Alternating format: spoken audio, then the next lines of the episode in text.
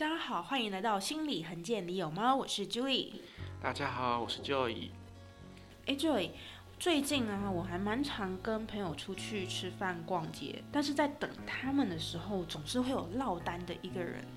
那这个时候就常常像是西门町这种地方，就会有很多来推销啊，或者是介绍他们工作的一些人出现在搭讪。那不知道 Joey 你有没有遇过这样子的状况，感觉很困扰的？呃，不瞒你说，其实呃，我还蛮常被打散的。真的吗？嗯，可能我天生丽质，然后大家都会来打散我。哇，这样子听起来，大家很希望 Joey 赶快露面了。嗯，关于露面这件事情，我想还是之后再说好了啦。好，那 Joey 要不要还是跟我们分享一个你刚刚说被搭讪的这些困扰的问题？哦，其实这件事情啊，就是在我国中的时候，那时候我跟我朋友在呃火车站约见面，那那时候啊，就有一个。陌生人，他就跑过来跟我搭讪，他就说：“哎，你是大学生吗？”然后我跟他说：“不是啊，我是国中生。”他说：“哎，那我看你背包上面上面写清大，我以为你是清大的大学生。”我心我心想说：“我看起来有这么老吗？” 好，那总之他就用这种很奇怪方方式来跟我搭讪啊。后来他就推销我说：“呃，要不要跟他买笔？”那我看那个笔看起来也蛮可爱的，它是一个上面有个男生的娃娃跟一个女生的娃娃，然后他就跟我说，哎，你要不要一买啊？然后你看哦，他们两个这样是他们是男女朋友哎，那个要不要蛮可爱的啊？你要不要买来用？我就哎好像蛮可爱的，就想说那多少钱啊？他就说。一只要一百块，那你们知道，其实对当时候的国中国中生来说，一百块是蛮贵的。然后他也告诉我说，他们是男女朋友，所以你要买的时候要两只一起买。当下我觉得我也不太会拒绝啊，然后我也跟他讲了这么多话，我就不好意思拒绝他。结果我就买了。那当然就是我朋友他帮我买一只啊，他要出一百块，我出一百块，所以我觉得那个是一个蛮奇妙的经验。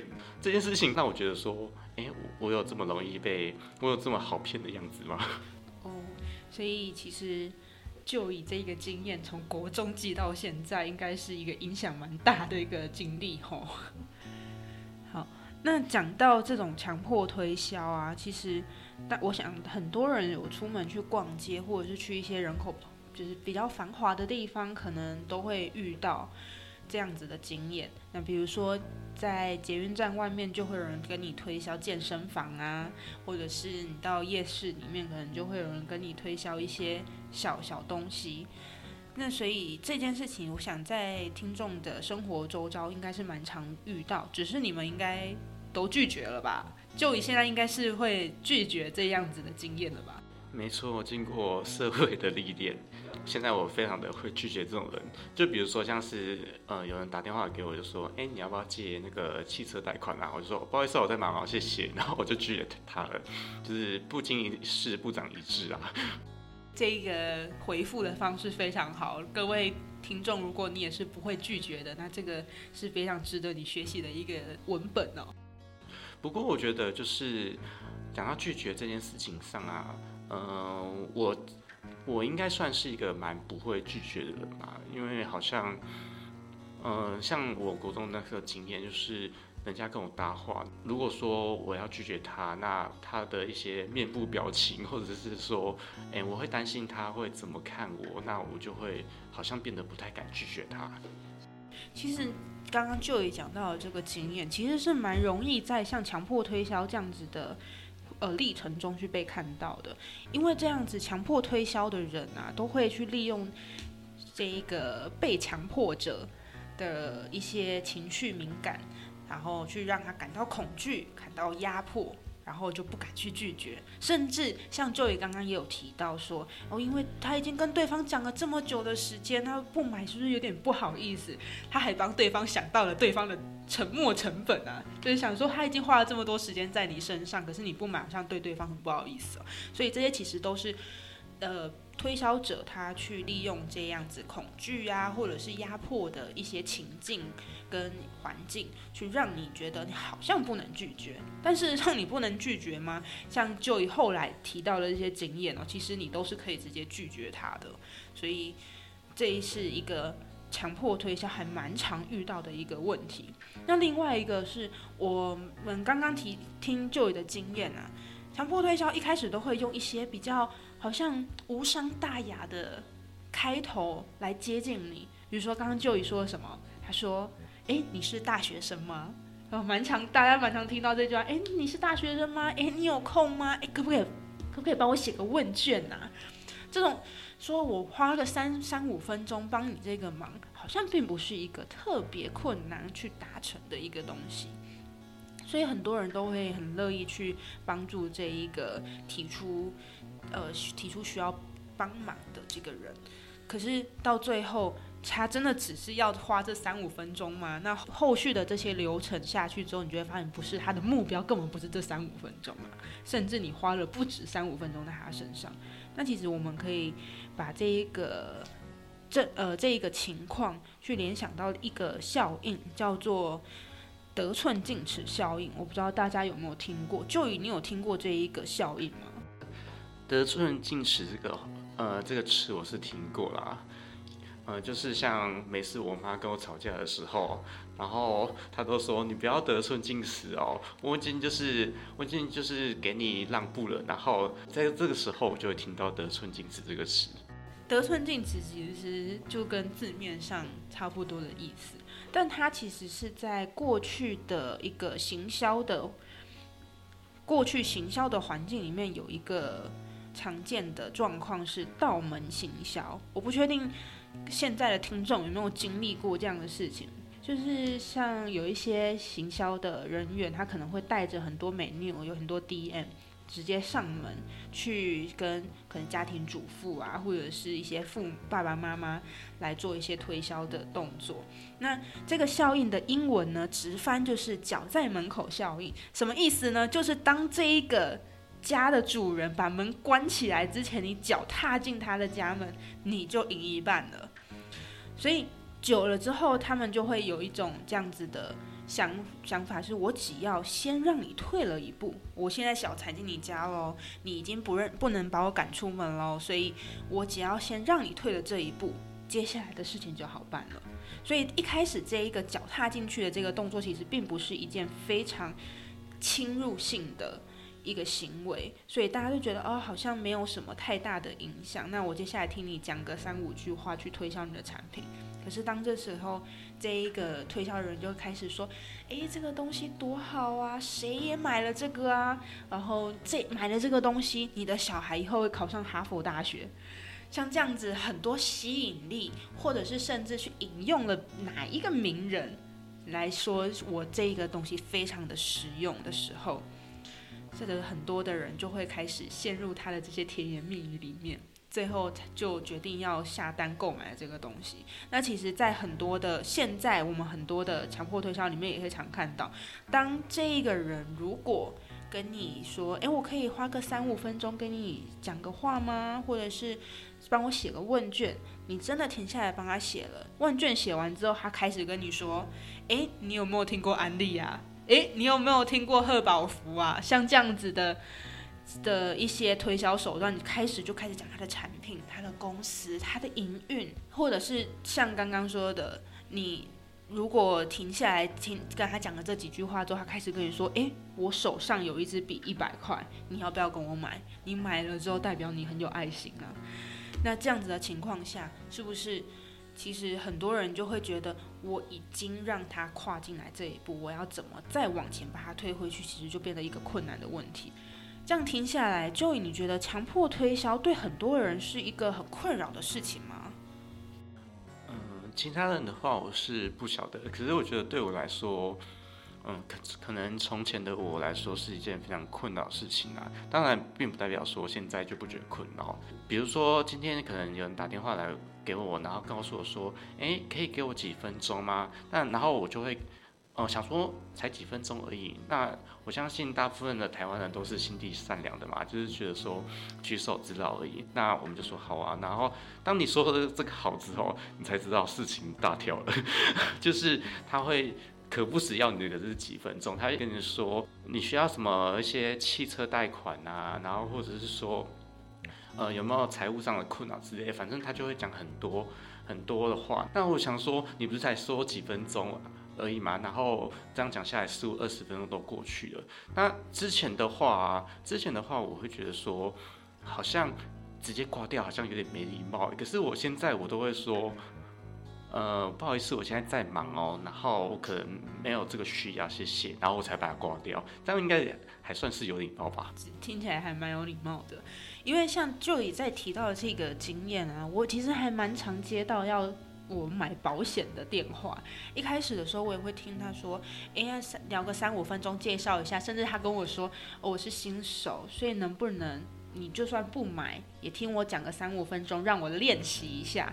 哇，天啊，这个真的是高招诶！我就想说练习可以啊，我现在很有空，我就让他讲了三五分钟。结果没想到他最后讲了一个小时，一直跟我说，诶，谁他的哪一个客户啊买了之后，哇，遇到了什么问题，这个保险救了他一命啊，这样之类的，就是不断的去说其他人买了这一个东西之后对他的影正向影响。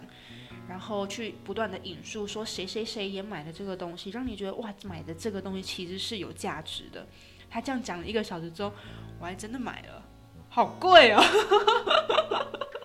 所以，所以这并不是说我们好像很理解这个东西，我们就不会被影响。在当下我其实也是很担心，说哇，他已经讲了一个小时，然后被他讲的头头是道，好像真的有这个价值，不买好像有点可惜。对这一个同学。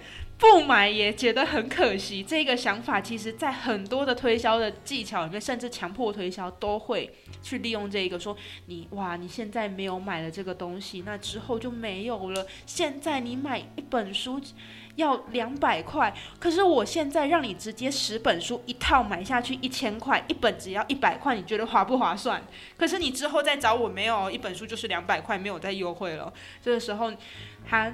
只给你想三分钟、五分钟，非常短的时间压迫你的时候，你是不是会觉得哇惨了？如果这本书我超喜欢，可是我不买的话，是不是很可惜？他们就是利用这样子的压迫、恐惧，或者是害怕，不管是害怕对方的情绪，还是害怕失去的这一个想法，都让这些被推销者觉得好像不现在下这个决定是一个错误的判断。所以最后就让这一个推销，甚至说强迫推销，就顺利的完成了它的流程。我们讲了这么多，并不是说推销这个行为是完全不好的，但就在于强迫推销，它利用的是人们的恐惧。所以，听众，如果你们还是会遇到这些推销的状况，让你觉得哇很害怕，不知道该怎么办。我们还是会说，必须要坚决你的意见。如果说你觉得这个东西其实并没有这么的需要去购买，或者是这么需要去持有它的话，是不是我们就要好好的说不？那我我想问一下，旧友你其实后来开始慢慢可以去学会说不这件事情，但是你中间有没有经过哪些历程，或是让你觉得他说不好，还是一个很困难的？一个决定。其实刚才 Julie 讲的那些，我非常有感觉哦。比如说，像是我最常用的就是呃某批购物平台嘛，那它有时候会有一些什么优惠，可是它那些优惠就是限量，然后还要就是呃，比如说一到两个小时内，今天的十二点到一点之间，然后它还是很多人要去抢哦。那这种情况下，我就觉得就好像很压迫，好像我没有就是呃在这个时间内去抢到。然后我会觉得很可惜，好像我失去了什么东西的感觉哦。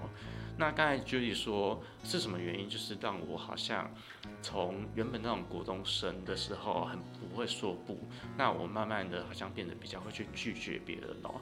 我觉得这是一个非常重要的问题，那也是一个很复杂的问题，可能可以分成两部分哦。第一个部分就是说。像就你刚才讲的，你有没有去好好思考说，哎，你为什么要买这些东西？然后这个东西对你来说，它它的意义是什么？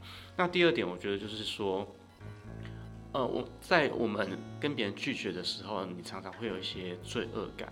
那这些罪恶感，你要知道是说，问题不在于你身上哦，所以这个罪恶感其实并不是你的罪恶感，你要分得清楚这件事情。觉得就以讲的这点非常的重要。今天你拒绝这个罪恶感，不应该是由你来发生的。意思就是说，这件事情其实你不需要的话。那你就明白的去拒绝对方。当然，在有一些强迫推销的情况下，他可能会因为你的拒绝开始摆脸色，或甚至是因为你拒绝开始在给你施加更多的压力。比如说，有些应该就有人听过说，他把你带到一个小房间之后，你如果不接受他的推销的话，你就不能离开这个地方，甚至没有办法跟外界联系。所以。这些经验其实，呃，大家应该不要去太害怕去说不这件事情，甚至一开始当你觉得这一个人很奇怪的时候，也不要给他太多的机会，因为其实现在强迫推销的这些手法就大概就是那几项，所以希望大家就是在最开始的时候就可以先说不，因为当你被带到小房间的时候。他的脚已经踏入了你的领域，这时候你要把他推出去，就不是一件简单的事情。所以在当他向前去侵犯你的领域之前，你应该就要先拒绝他。但是拒绝这件事情并不是这么简单的，我们并没有要去怪罪或者是责备那些被推销影响的那些人，而是我们要应该要更清楚知道我要什么东西。毕竟有的时候我们在当下。被那个情境压迫影响，我们可能真的会讲不出不这件事情。那我们是平常就可以去练习说不这件事。那比如说，我们从最小的事情开始。今天你的同学要跟你借一百块，你要不要说不？哎，Joy，我今天忘记带钱包，你有没有两百块借我一下？你看，Joey 不敢跟我说不，所以这件事情其实并没有这么容易，各位。所以其实这这对很多人来讲，其实就是生活常见的一个小事，可能小朋友借个十块二十块，朋友之间借个两百五百块。可是这笔钱借了之后，你有没有办法去把它拿回来？你就开始很恐惧这件事情。但是。当你觉得这个恐惧发生的时候，能不能去拒绝，或者是不要接受这样子的请求的时候，你有没有办法直接明了的告诉他，不行，我不借你，不要，我现在没有钱。像这种方式，可可能太明确的方式，可能大家都不太。现可能台湾人的个性吧，都不太敢直接的去讲出拒绝这件事情，可能还会拐弯抹角说啊，可是我嗯，我的钱包好像只剩一百块，两百块没有办法借你之类的这种拐弯抹角的拒绝，但是这其实就会让对方有更大的空间去再跟你说，嗯，两百块没有没关系，那一百块可不可以借我？对，像这样子，所以。明确的去告诉对方说你不要这件事情，其实蛮重要的。在不管在任何的情境下，说会懂得去拒绝说不，其实都很重要。那其实我也从刚刚的经验听起来，我也是一个很不会说不的人。所以我现在其实常常会对着镜子，假设今天我遇到了什么样的情况下，我要怎么跟他拒绝，我可能就会对着镜子说，我不要。听起来很白痴，我知道，但是你要习惯去说出“我不要”“我不行”“我不想”这样子的的声音，你要懂得去表达。但这件事情不容易，所以我们平常其实就要去练习。如果今天你觉得你是一个很不容易去表达拒绝的人，我觉得可以在平时的时候试试看。那其实我们一直讲到说，哎，不知道怎么说不这件事情，其实我们也可以看到说，其实推销啊，甚至说强迫推销这件事情，其实还蛮常发生在这些不知道要怎么拒绝。我们可以看到推销，甚至是强迫推销，在很多比较不懂得拒绝，或是没有办法拒绝对方的人，甚至有些稍微内向一点，不知道要怎么跟人相处的人。可能就会更常遇到这样子不知道该怎么拒绝对方的状况，所以当你意识到你是这样子类型的人的时候，我们可能就要开始想办法去怎么帮助我们自己可以去说不。那当然，你经验多了，你就知道哦。听到这个开头说，诶，你有没有缺钱？就是要跟你借贷嘛？那借贷的时候，我们就是可以，我们不需要的话，我们就直接说我不要，电话挂掉，这是非常容易的事情。但是如果在日常生活中面对面的时候，对方给你人生上面的压力时，你有没有办法也是像挂电话一样这么的干脆利落？那就是需要很多的练习。那大家其实还是可以去想想看，说，诶，有没有什么方法其实是对自己最合适的？还是像 Julie 这样对着镜子大声的说不，其实就可以给你一些勇气的力量哦。就你觉得你在这段时间这样子经历了这么多推销的事情之后，你有没有一些什么技巧或者是成长的过程，让你觉得什么方法是可以让你勇敢说不的？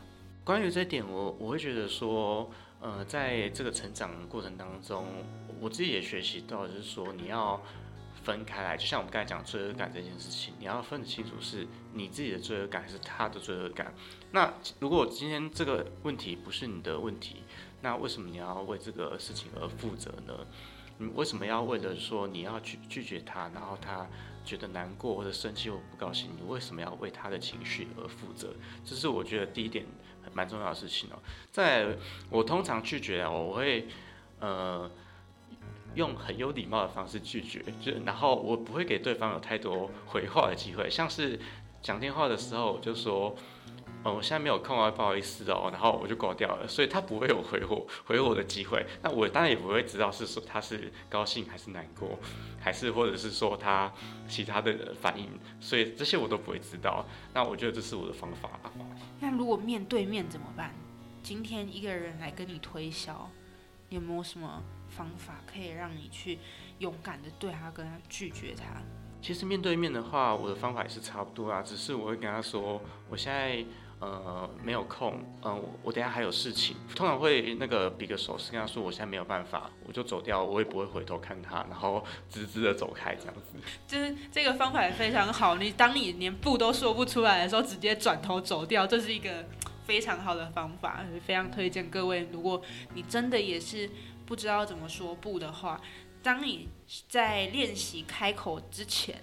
你可能先学会转身离开这件事情也很重要，我觉得这是一个非常好的方法，可以大家也是可以尝试看看。如果你还是受到这些强迫推销的一些困扰的话，OK。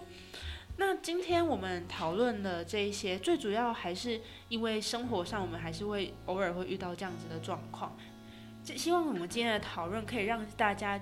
有新的想法，或者是觉得有学到一些小小的技巧，至少在说不这上面。那如果你有其他的想法或者是意见的话，就可以欢迎在我们底下留言，是也可以帮我们按赞分享给其他的朋友，让大家一起来讨论这个问题。如果你有更好的方法的话，记得不要吝啬告诉我。对我们非常需要，我们两个都是一个很难说不的人。OK，那今天我们的节目就到这里，我们下次再见，拜拜，拜拜。